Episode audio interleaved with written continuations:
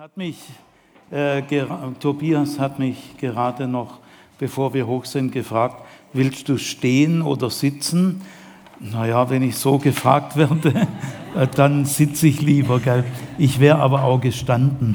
Äh, und sitzen ist dann gut, äh, wenn man sowieso ein bisschen erhöht sitzt, dass, dass ihr mich gut seht. Ja, ähm, also zunächst einmal äh, will ich meiner Freude Ausdruck geben, wieder mal im Jesus-Treff zu sein. Mir ist dieser Kontakt enorm wichtig. Ich bin vor allem engagiert in Stuttgart in dem Gospel im Osten Chor mit dem Gospelhaus Gottesdienst und wir haben äh, ziemlich das gleiche Anliegen und äh, deswegen ist es schön, wenn wir hin und her Kontakt haben. Ich habe mit der Mirjam mir ein paar Mails hin und her haben wir gewechselt und äh, ich habe dann gelesen, ihr seid in einer Predigtreihe äh, zu dem Thema Wachstum, Wachstum im Glauben. Ich finde das Thema sehr wichtig. Ich habe auch gelesen, äh, ihr macht es anhand der Elia-Geschichten. Ich habe dann äh, Mirja zurückgeschrieben, also ich orientiere mich am Thema Wachstum. Äh, aber nicht an den Elia-Geschichten. Da hätte ich mich äh, aufwendig vorbereiten müssen, weil wenn ich äh, zu einem Bibeltext was sage, dann nehme ich immer viel Zeit.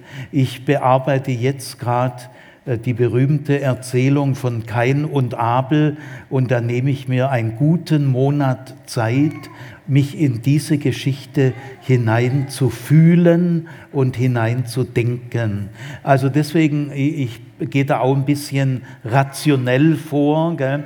Ich habe drei Vorträge zum Thema Wachstum und ich war heute Morgen noch in Winterthur in der Schweiz, habe um 8 Uhr bis 8.30 Uhr in einem Hotel gefrühstückt und man fährt in zwei Stunden am Sonntagmorgen bequem hierher und ich habe mich dann im Auto zu einem dieser drei Vorträge entschieden. Gell?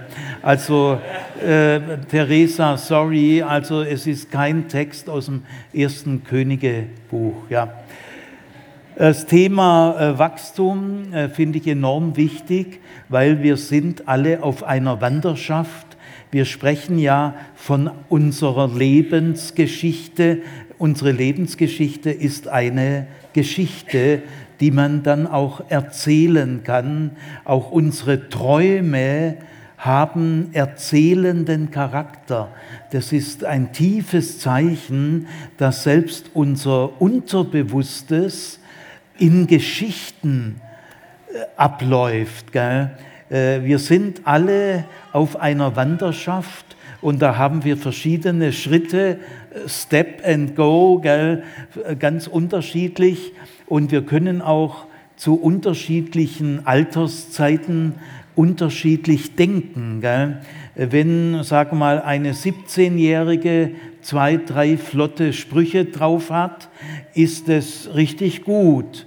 Wenn dann ein 40-Jähriger immer noch die gleichen Sprüche sagt, ist es ein Problem. Und wenn er die mit 62 immer noch sagt, ist es eine Katastrophe. Also es kommt darauf an, wann. Äh, unser ganzes Leben äh, steht unter dem Gesichtspunkt der Zeit.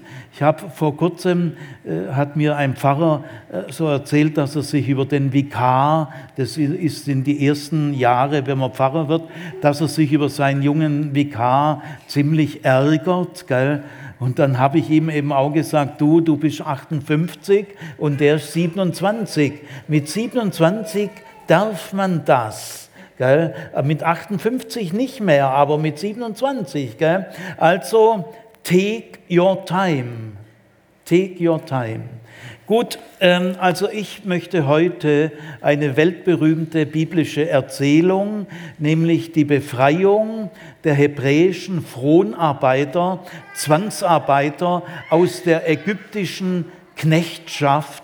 Äh, diese Erzählung, man nennt sie auch Exodus-Erzählung, Auszug, äh, ist weltberühmt, ist eine der wichtigsten biblischen Erzählungen für Juden vielleicht sogar überhaupt die wichtigste. Denn gerade in dieser Erzählung haben die Israeliten sich selber klargemacht, wer sie sind. Das haben sie sich immer wieder an dieser Erzählung äh, klargemacht. Was ist das Besondere an uns? Wer sind wir eigentlich? Das hat sich das Volk Israel, das sich ja als das auserwählte Bundesvolk versteht, hat es sich immer wieder neu an dieser Erzählung klargemacht. An dieser Erzählung wurde jahrhundertelang gefeilt. Die endgültige Gestalt haben sie so im babylonischen Exil oder etwas danach, hat diese Erzählung ihre klassische endgültige Form bekommen und da nochmal äh, hat sich Israel klargemacht, wer sind wir.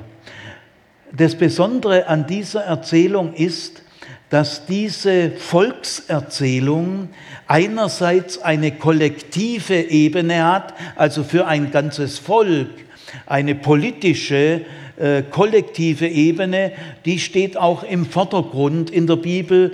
Und wenn ich Seminare gemacht habe über Exodus, habe ich vielleicht von 15 Sitzungen 13 auf dieser kollektiven Ebene behandelt, die Volkswertung Israels. Aber das Geheimnisvolle dieser Geschichte ist, dass sie gleichzeitig auch die Selbstwertung von jedem Menschen ist, der auf dieser Erde lebt. Von jedem Menschen. Also von meinen drei Vorträgen über Wachstum geht dieser Vortrag über Wachstum für alle Menschen ob sie Christen sind oder nicht oder Juden oder Atheisten, spielt jetzt in meinem Vortrag überhaupt keine Rolle. Die anderen beiden Vorträge sind Wachstumsstufen im Glauben, die also äh, äh, schwerpunktmäßig Christen betreffen. Es ist aber für Christen sehr heilsam, äh, sich immer wieder zu vertiefen, welche Reifungsstufen, Wachstumsstufen macht der Mensch überhaupt durch. Denn Christinnen und Christen sind ja auch völlig normale Menschen wie alle anderen auch. Und deswegen gilt dieser Vortrag auch für Christen, aber er gilt auch für alle anderen Menschen. Gell? Äh, das Besondere äh, dieser alten Erzählung liegt darin, dass man im Altertum noch nicht so unterschieden hat zwischen einer kollektiven Erzählebene und einer urpersönlichen, individuellen Erzählebene. Diese Unterscheidung äh, wird erst seit dem 19. Jahrhundert in den Erzählungen selbstverständlich durchgehalten seit diesem modernen Individualismus. Aber in der Antike gibt es noch keinen Individualismus. Deswegen haben nicht nur diese Erzählung, sondern auch andere, haben eine eigentümliche Verwandtschaft zwischen der kollektiven Ebene und der urpersönlichen die Wirkung der Exodus-Erzählung, dass sie durch die Jahrhunderte immer wieder viele zigtausend Menschen im Herzen berührt hat. Sagen wir mal die sogenannten Negersklaven äh, in den Südstaaten der USA. Diese Schwarzen haben sich gerade an dieser Erzählung ihren Trost geholt. Aber auch in Südafrika, in diesem Apartheidsregime, haben auch äh, äh, Menschen gerade in der Erzählung ihre, ihre Lebensberufung gefunden. Auch die feministische Theologie äh, liebt die Exodus-Erzählung, auch die Befreiungstheologie. Das sind große Strömungen, weltweite Strömungen, wo Tausende von christlich engagierten Leuten äh, sich in dieser Erzählung ihre Inspiration holen. Es hat mal jemand gesagt, diese Erzählung ist eine immergrüne Erzählung. Sie grünt immer. Gut, also noch ein paar letzte Vorbemerkungen, dann geht's los.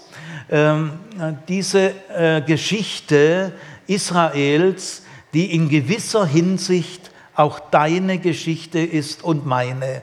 Wart's mal ab. Gell? Äh, diese Geschichte ist sehr lang. Sie dauert 40 Jahre so ungefähr.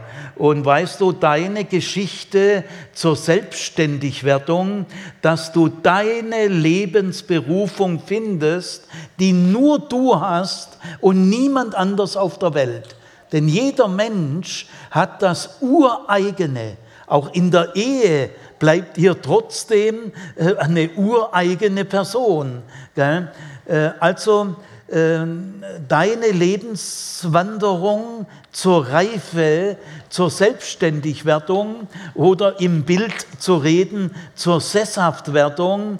Äh, so eine Reise dauert schon so seine 40 Jahre. Ich habe mir gedacht, das passt für euch gut, weil im Jesus-Treff sind die meisten so von 20 bis 40.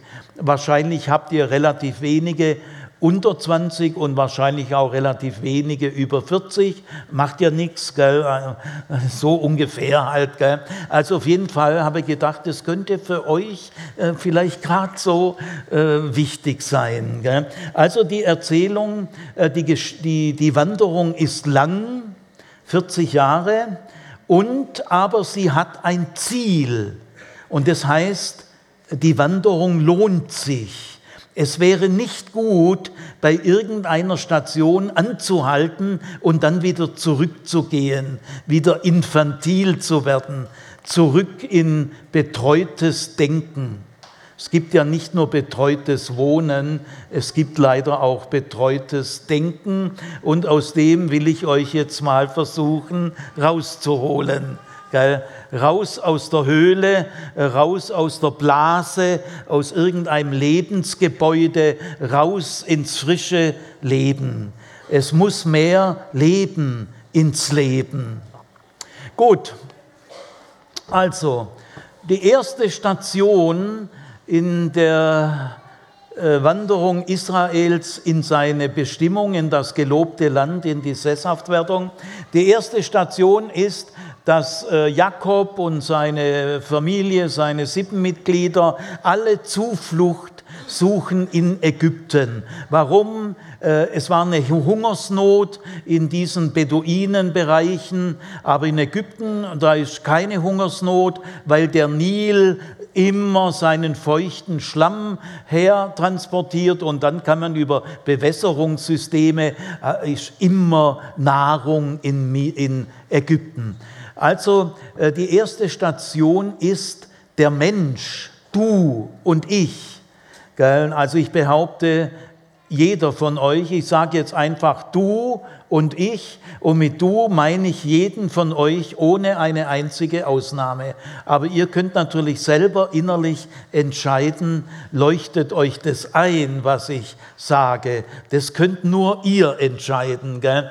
Also jeder Mensch beginnt sein Leben damit, dass er Zuflucht sucht in Ägypten.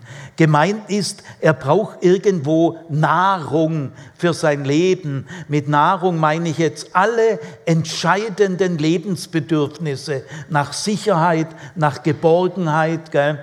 weil die Alternative zu Ägypten wäre der Tod. Also Jakob und äh, seine sieben Mitglieder, die werden verhungert. Und jedes Kleinkind spürt, äh, ich hätte keinerlei Chance im Leben. Wenn einmal Papa und Mama schlecht drauf sind und sagen, um den Kleinen einzuschüchtern, soll man bitte nicht machen. So, also jetzt, Papa und Mama gehen jetzt und lassen dich hier allein. Dann kriegt der Dreijährige Panik, weil das er weiß, jetzt ist aus. Gell? Was soll er machen ohne Papa und Mama? Gell? Also äh, jeder Mensch, du und ich, wir haben unser Leben begonnen, indem wir Zuflucht suchen in einem Ort der Geborgenheit. Das geht nicht anders. Das gilt für jeden Menschen. Die Alternative wäre der Tod. Jetzt die zweite Station ist bereits eine sehr grundlegende, viel grundlegender, als wir so geschwind der Meinung sind, gell?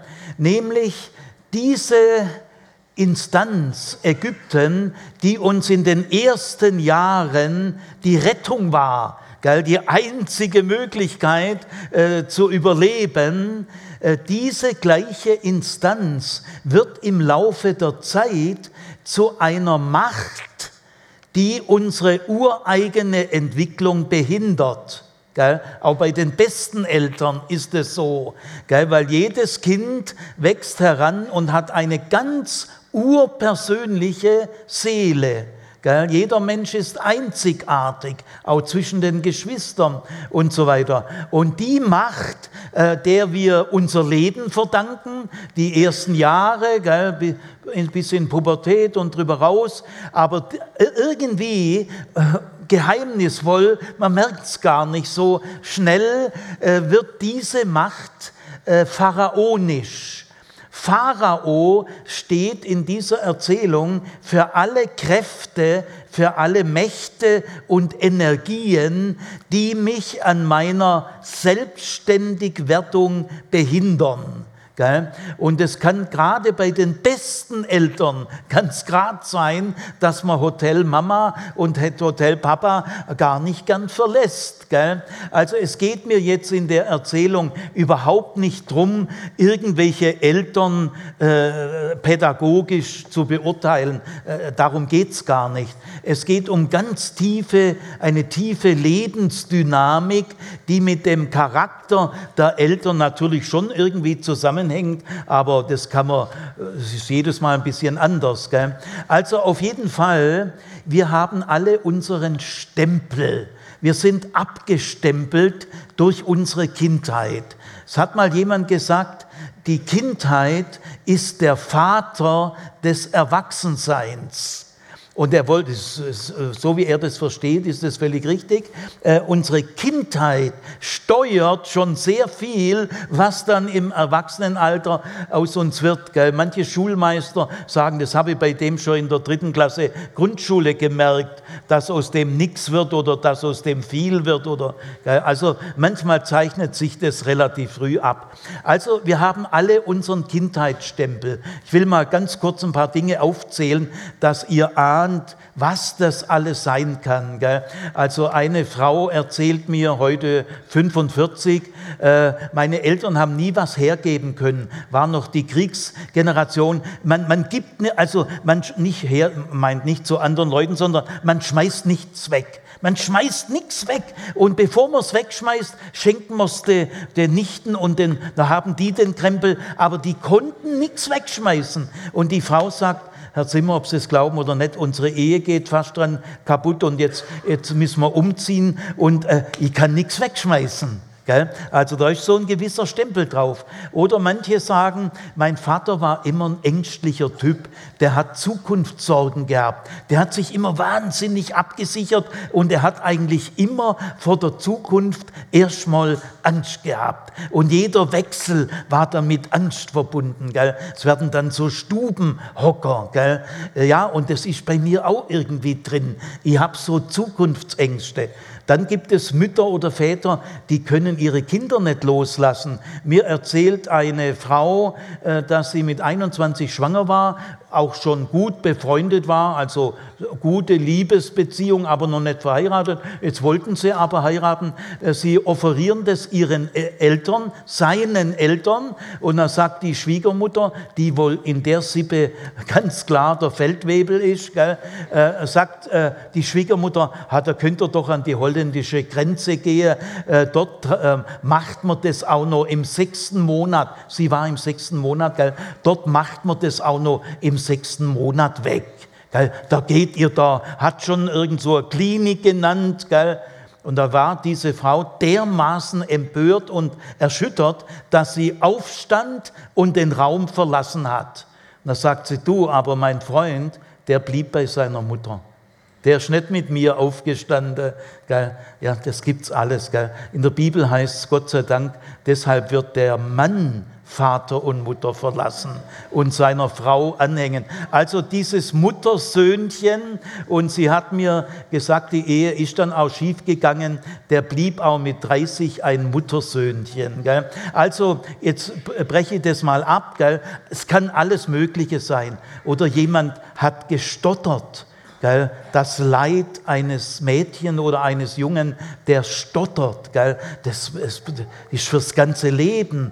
Äh, oder dass äh, eine Frau sagt, ich, war, ich, war nicht, ich bin nicht attraktiv. Gell? Die anderen sind attraktiv, aber ich eigentlich nicht. Oder in der Schule, ich, ich habe Sonderschule gehabt. Gell? Ich kenne einen Mann, der war in der Sonderschule, gell? hat unheimlich tiefe Komplexe. Das vertraut er natürlich später niemand an. Er hat aber dann dann Abitur auf einem zweiten Bildungsweg nachgeholt und ist heute Sportlehrer. Aber er ist heute Ende 40, aber er sagt, das ist noch heute ein, also ist ein Stempel. Gell? Also ich will damit sagen, wir sind alle durch die Kindheit gestempelt. Das, ist, das sind Verhaltensregeln, die wir internalisiert haben, automatisiert haben, Schuldgefühle, Ängste, äh, Komplexe, Selbstbild, Selbsteinschätzung. Gell? Und ich komme nicht davon weg. Gell? Und dann bin ich ein Fronarbeiter. Wir sind alle äh, Fronarbeiter, weil wir erstmal abhängig sind von mächtigen Bezugspersonen. Vater, Mutter, kann auch Oma, Opa sein, ältere Geschwister, Erzieherin, Lehrer, Trainer, der mich entdeckt im Kunstturnen. Jetzt wird der Trainer mein äh, Steuermann. Also wir sind erstmal äh, Fronarbeiter. Wir müssen irgendwelche Programme abarbeiten, die andere uns auferlegen. Gell? Und äh, wenn wir dann so eifrig sind und brav und gehorsam, ich sage vor allem muslimischen Studierenden, gell? Vorsicht bei euch Muslimen mit dem Gehorsam. Das Leben ist mehr wie Gehorchen, es gehört auch ein bisschen Kreativität zum Leben, ein bisschen kritisches Denken und nicht, wenn ich acht Regeln gehorche, dann klappt mein Leben. Gell? Aber das sind diese Fronarbeiter, die haben sich daran gewöhnt, äh, äh, ich, ich, ich mache das, was andere mir sagen, was richtig ist. Ich arbeite eigentlich Fremdprogramme ab und das kann ein Leben lang gehen. Gell? Diese Leute können in Schule und Hochschule beste Noten haben. Die können eine Auszeichnung kriegen im Universitätsexamen. Die sind aber keineswegs selbstständig. Sie können halt fleißig lernen und sie können alles Mögliche. Sie können sich auf alles irgendwie einstellen. Gell? Sie wollen es den Leuten recht machen. Gell? Vorauseilender Gehorsam. Gell?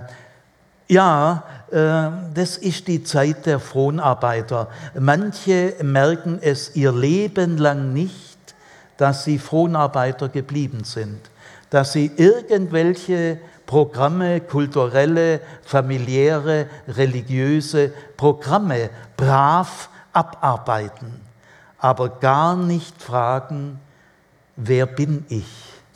Was ist das Urpersönliche von mir? Ja, die, die dritte Station ist der Schrei nach Hilfe.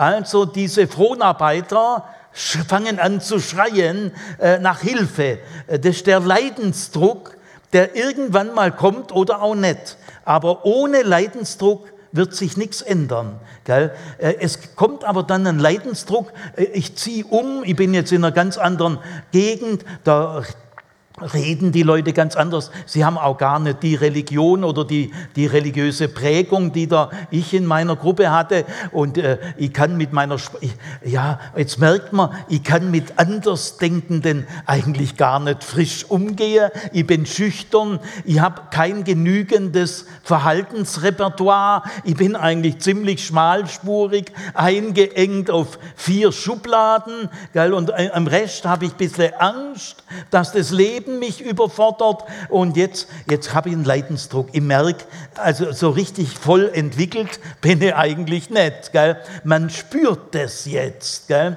Und jetzt kommt der Leidensdruck.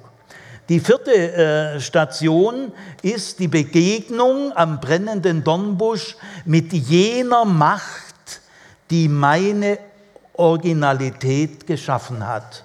Äh, ich begegne so oder so, das kann in vielen tausend Formen sein, ich begegne der Macht, aus der alles Leben stammt. Und äh, es ist interessant, dass diese Macht, Jahwe, so heißt der Name äh, der, des israelitischen Gottes, dass diese Stimme aus dem Dornbusch erzähltechnisch eine ganz klare Funktion hat. Sie ist Pharao kritisch. Sie ist kein Steigbügelhalter der Pharaonen dieser Welt. Die Stimme aus dem Busch ist machtkritisch, staatskritisch, knechtschaftskritisch, raus aus dem Frondienst, raus aus der Knechtschaft, rein in deine originale Lebenslinie, äh, die du finden musst. Gell? Und die findest du nicht, indem du gehorsam, brav, eifrig, anpassungsfähig das machst, was dein Ehemann oder dein Papa oder äh, ein Prediger oder weiß der Kuckuck was, gell? oder dein Fußballtrainer. Gell? Nein, raus aus der Fronarbeit. Gell? Die Stimme aus dem Busch, merkst du, ist freiheitsdurstig. Gell? Äh, und du merkst auch, diese Stimme kann von dir Besitz ergreifen, ohne dass es ein Frondienst wird. Weil diese Macht ist die einzige Macht, die dich so beherrschen kann, dass du darin selbstständig wirst.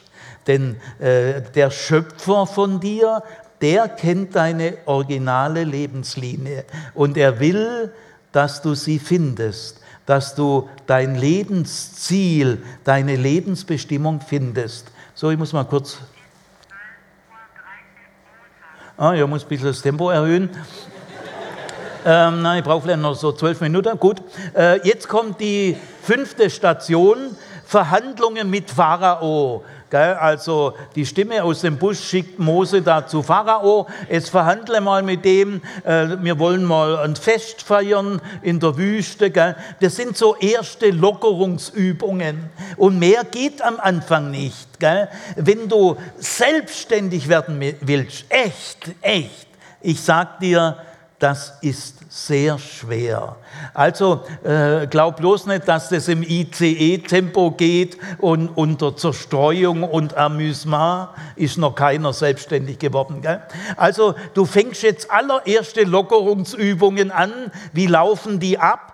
Du redest mit den Autoritäten, die dich bisher gesteuert haben. Ja, was sollst du auch anders machen? Gell? Also du setzt dich jetzt mal mit diesen Leuten ein bisschen neu in Beziehung, ein bisschen unangenehmer, wirst ein bisschen aufmüpfig. Ja, ich sag dir, die pharaonischen Elemente, die dich bisher getragen haben, die werden da nicht äh, erfreut sein. Die sagen eher, was ist denn in die gefahren? Die ist doch bisher so pflegeleicht gewesen, jetzt wird die da so komisch aufmüpfig. Gell? Ah, da gibt es gleich mal also diese Verhandlungen, der Pharao, ja, ein bisschen lässt er nach, aber dann gleich wieder äh, Tagesration wird erhöht und so weiter. Gell? Also erste Lockerungsübungen, ich wende mich brav an die Autoritäten, die ich halt kenne. Gell? Mein Geschichtsprofessor hat mal gesagt, wenn Deutsche Revolutionäre einen Bahnsteig stürmen, dann lösen sie vorher eine Bahnsteigkarte.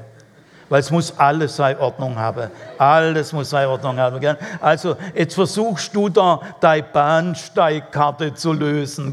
Jetzt kommt der erste, zweite, dritte, vierte, der fünfte Schritt, die Plagen. Jetzt wirst du deiner Umgebung zur Plage weil du wirst jetzt ein eigensinniger, so empfinden das andere, eigenbrötlerischer, gell? Du, wirst, du bist auf dem Weg, ein profilierter Einzelner zu werden, der sich positionieren kann und der die Dinge auf seine Verantwortung nimmt. Aber diese Leute, das erleben alle als eine Plage. Gell? Der ist mit nichts mehr richtig zufrieden, der hinterfragt alles. Diese Plagen dauern fünf Kapitel. Das kann schon ein paar Jahre sein, es kann auch 10, 15 Jahre sein. Gell? Also fünf Kapitel lang Plage. Erstens mal die Fröscheplage. Frösche sind Übergangssymbole von Wasser zu Land. Du bist jetzt in Übergängen. Äh, Stechmücken, äh, Gewissensstiche im Gewissen, Heuschrecken fressen alle Vorräte auf, Zweifel frisst alles auf, Blut im Nil, tödlicher Ernst. Die Sache eskaliert. Also ich sage dir, wenn du wirklich ein profilierter, selbstständiger Einzelner werden willst, der das Urpersönliche, das Gott in dein Leben gelegt hat, das herausfinden will, da, äh, da, machst, du, da machst du Turbulenzen durch. Die Sache eskaliert. Gell? Äh, das, und jetzt kommt der siebte Schritt. Auf einmal bist du nicht mehr da. Das ist die Nacht äh, da haust du ab. Die Nacht ist ein, eine Flucht. Und ich sage dir, anders geht's nicht. Äh, wenn du dich von deinem Über-Ich, von den eingefleischten seit der Muttermilch, diese beherrschenden Normen, Werte, kulturellen Muster, wenn du die wirklich äh, äh, überwinden willst, dich von ihnen befreien willst, das geht nicht stolz, dass du sagst, guck mal alle her, ich verlasse Ägypten. Nein, so wird es nicht gehen. Du haust einfach ab, weil mehr geht psychologisch nicht. Glaub's bloß nicht. Es bleibt nur die Flucht. Du weißt nur eines, hier will ich nicht mehr bleiben. Mehr weißt du noch gar nicht. Kafka hat ein, ist auch ein Jude, gell, der diese Exodus-Erzählung gut kennt, der hat mal eine Parabel geschrieben, eine ganz kurze, ich zitiere sie mal auswendig, ich kürze sie noch ein bisschen. Ein, Im Ich-Stil, eines Tages hörte ich die Trompete blasen. Mein Diener hatte nichts gehört. Der Diener steht für die beharrenden, ängstlichen, feigen, äh, Harmonie, Harmoniebesoffenen, Harmoniebedürftigen. Gell? Zu viel Harmoniebedürfnis ist fast immer ein Zeichen großer Schwäche. Gell? Wir brauchen eine Streitkultur. Also, äh, äh, eines Tages hörte ich die Trompete blasen. Mein Diener hatte nichts gehört. Ich ging in den Stall und sattelte mein Pferd. Mein Diener kam hinter mir her und sagte, ja, wohin willst du denn reiten? Da sagte ich, das weiß ich auch nicht. Ich weiß nur eins, weg von hier. Ja, du hast gar kein Proviant dabei. Dann sagte ich zu meinem Diener, auf dieser Reise kann man keinen Proviant mitnehmen. Man muss von dem leben, was man unterwegs findet. Denn es ist ja zum Glück eine ungeheure Reise ist der letzte Satz. Es ist ja zum Glück eine ungeheure Reise. Und auf diese ungeheure Reise sollst du gehen. Gell? Also eines Nachts Sie waren nicht mehr da, gell, sind abgehauen. Äh, die äh, Ägypter, die sie beobachten, wundern sich, was wollen denn die? Es liegt doch nur Wüste vor ihnen. Hier ist doch alles schön geordnet, die Fleischtöpfe Ägyptens. Gell. Man ist zwar Fronarbeiter, aber man hat sein geregeltes Leben. Wo wollen die denn hin? Da liegt doch nur die Wüste. Ja, die spinnet ja, gell? Also die ganze Umgebung ist befremdet, ist irritiert. Was wollen sie denn? Ja, und in der Tat, es liegt nur die Wüste vor dir. Jetzt kommt die achte Station. Äh, jetzt gehst du zum ersten Mal mit freien Gedanken, freien Absichten. Du hörst auf deine innerste Stimme und fragst dich, was will eigentlich ich? Jetzt kommen schon die Streitwagen der Ägypter äh, schon hinterher, weil so leicht lassen die dich nicht laufen. Dein Über-Ich. Wenn du zu deinem Tellerrand sagst, ich will jetzt mal was anderes, dein Tellerrand wird nie zu dir sagen, überschreite mich. Es wird dein Tellerrand zu dir niemals sagen. Es muss schon selber machen. Also jetzt hast du was überschritten. Die Leute haben gemerkt, du, die wollen hier wirklich weg, denn ich gefällt hier nicht mehr. Gell? Jetzt kommen aber die ägyptischen Streitwagen und drohen dich einzuholen. Gell? Das ist die innere Polizei. Das sind die Versagensängste, die Schuldängste, gell? die Untergangsängste. Kaum hast du angefangen, dich zu getrauen in freies Gelände, äh, schon kommt die innere Polizei und pfeift dich zurück. Jetzt kommt neun, die neunte Station, du stehst vor einem Wasserhindernis. Äh, jetzt geht es nicht mehr vor und es geht nicht mehr zurück. Dahinter kommen die Streitwagen. Das ist ein Dilemma. Und ich sage dir, in diesem Dilemma war jeder einmal, zweimal, dreimal, viermal, fünfmal, je nachdem, immer, wenn echt ein neuer Reifungsschub ansteht. Stehst du in diesem Dilemma, es geht nicht vorwärts und es geht nicht zurück. Jetzt musst du den Gang ins Wasser wagen.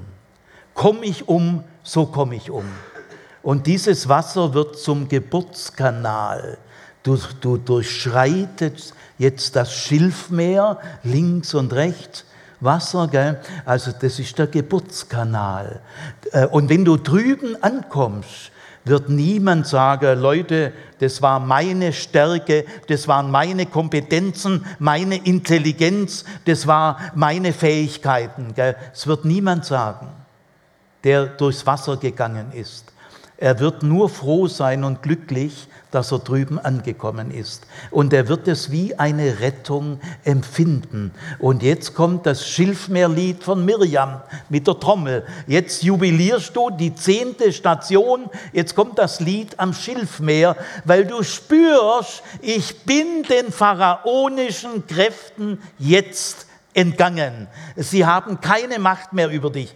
Und jetzt wirst du merken, es ist auch ein schönes Gefühl, wenn so viele billige Vorurteile runterplumpsen. Es tut einem richtig gut. Gell? Oder solche ferngesteuert, äh, diese Tellerrand und deine bisherige Gartenzwerg-Idylle ist ja gut, gell? aber es gibt so viel mehr im Leben. So viel mehr. Gell? Und jetzt hast du gemerkt, ich bin kein Fronarbeiter mehr.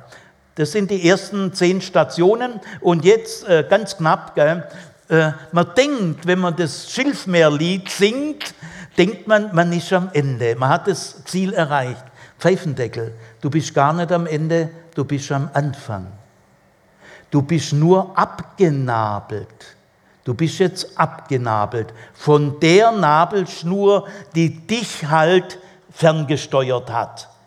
Von die ist jetzt durchschnitten. Aber was liegt vor dir?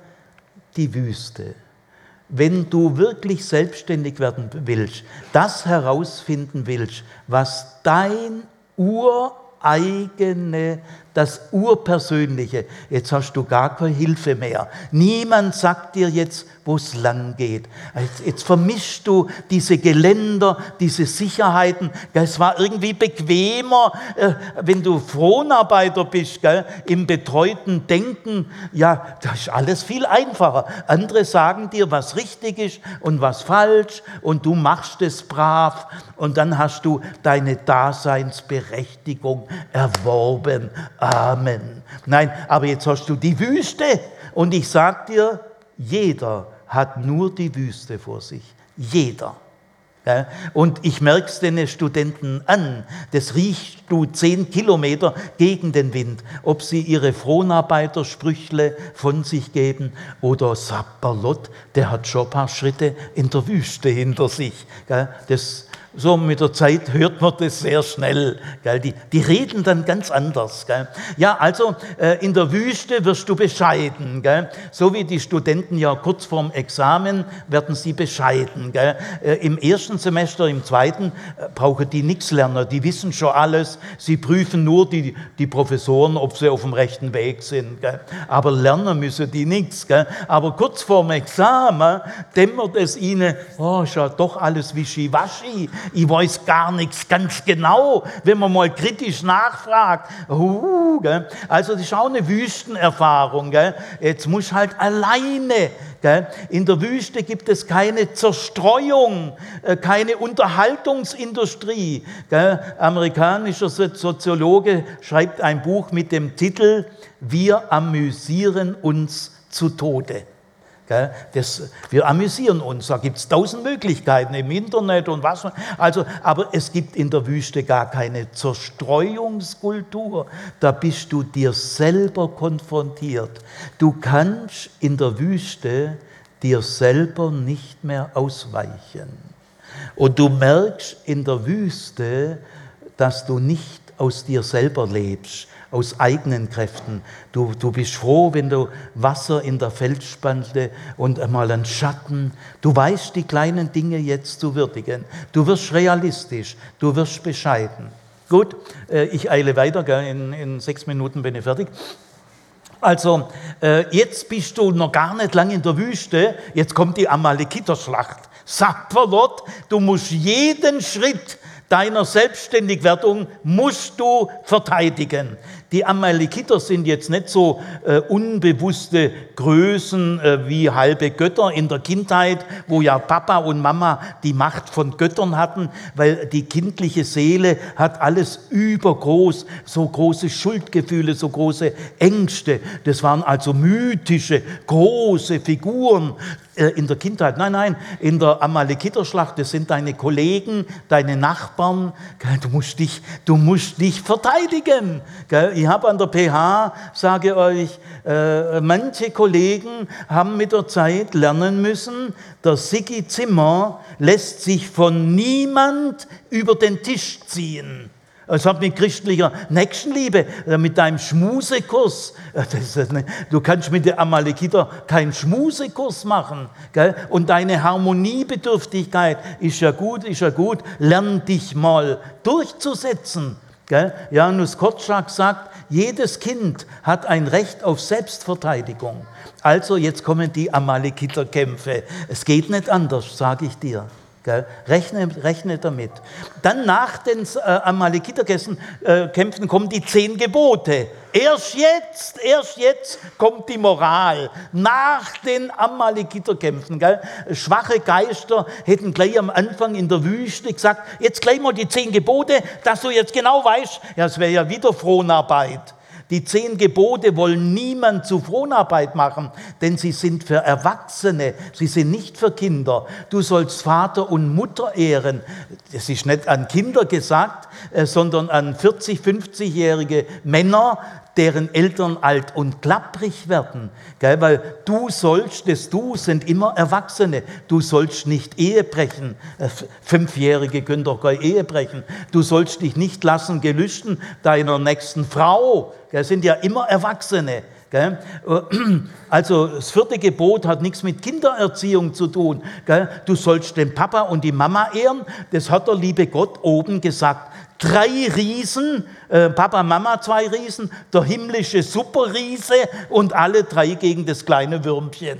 Äh, kaputte Religion, völlig kaputt. Gell? Ich habe zur Chrissy, meiner Tochter, gesagt, Chrissy, wenn wir mal ernsthaft streiten, dann darfst du immer sicher sein, dass Gott auf deiner Seite steht.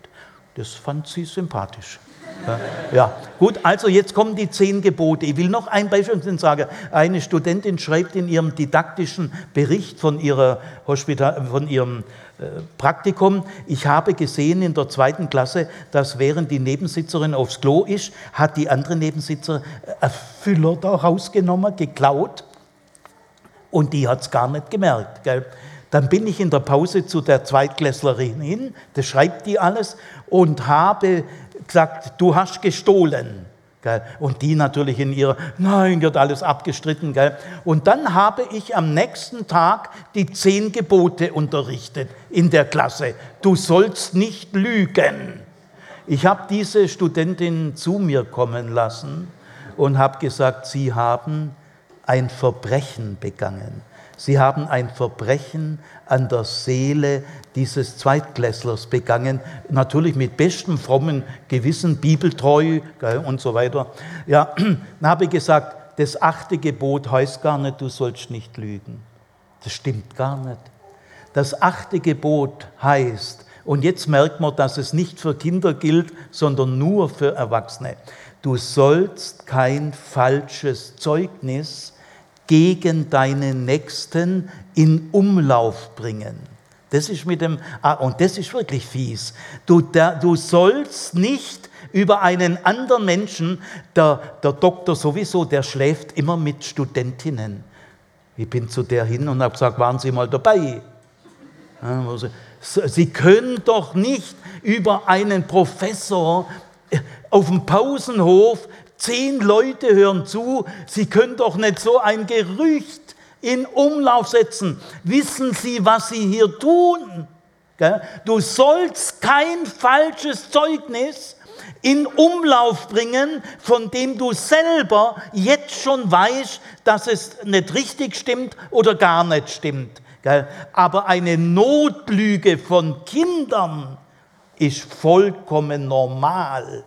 Und diesen armen Zweitklässler mit den zehn Gebote totzuschlagen, also ich habe, äh, die ist klein mit Hut, ich kenne da nichts, ich habe gesagt, äh, sie haben ein Verbrechen begangen.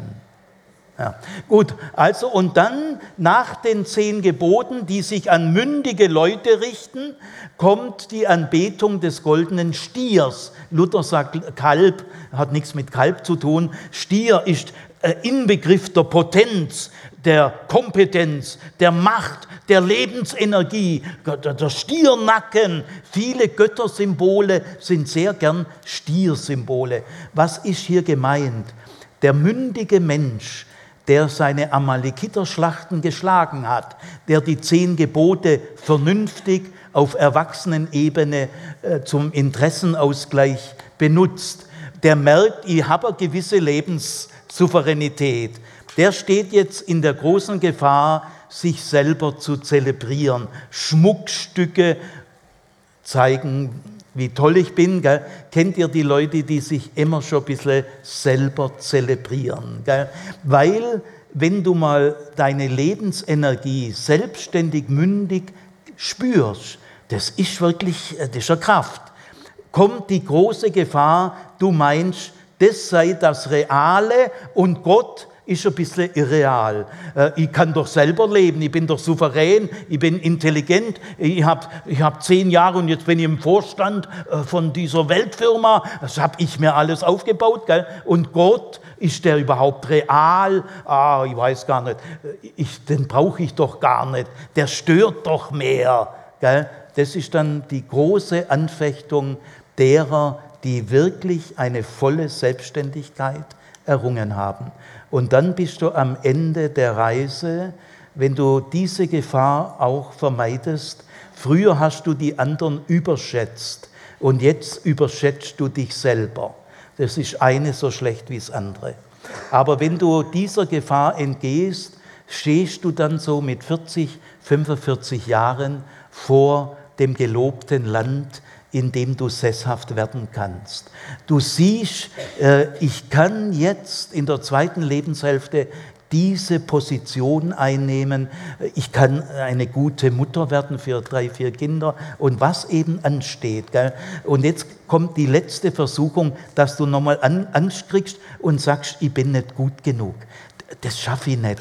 Als ich die Einladung bekommen habe, äh, Professor zu werden, da muss ja Schulstunde, ein Vortrag und eine Stunde Diskussion mit neun Professoren, da habe ich diese Anfechtung auch gekriegt, war 43, 44 Jahre alt. Sigi, kannst du das wirklich ausfüllen?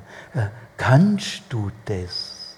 Und jetzt kommen nochmal diese Ängste, dieser Geist der Verzagtheit. Und jetzt an dieser Stelle geht es nur weiter, wenn du sagst, Gott wird mich tüchtig machen. Er wird mir zur rechten Zeit helfen. Äh, ich, ich werde in dieser Rolle auch wachsen. Äh, Gott wird mit mir sein. Jetzt schließe ich ab. Also diese Exodus-Erzählung hat diese Stationen, die unterbewusst, halbbewusst die Menschen immer schon berührt hat, weil sie spüren, dieser Exodus ist irgendwo auch mein Exodus. Das ist der Lebensweg, die Wanderschaft zur Reife. Auf diesem Weg kannst du nichts geradlinig planen. Ich gehe mal auf ein Wochenende, wie erkennt man die Führungen Gottes? Und nach dem Wochenende weiß ich Bescheid. Das ist ja Kindergarten ist ja völlig infantil, gell? diese Kindergartenreligion. Raus! Gell? Äh, nein, äh, in diesem Wanderweg kannst du gar nichts äh, geradlinig planen. Und du drehst in der Wüste oft viele Runden äh, und da denkst du, da war ich doch schon mal, weil wir müssen manche Erfahrung fünfmal oder achtmal machen, bis es wirklich klappt. Gell? Aber gerade so ist das Leben von uns Menschen das schönste Geschenk. Macht's gut.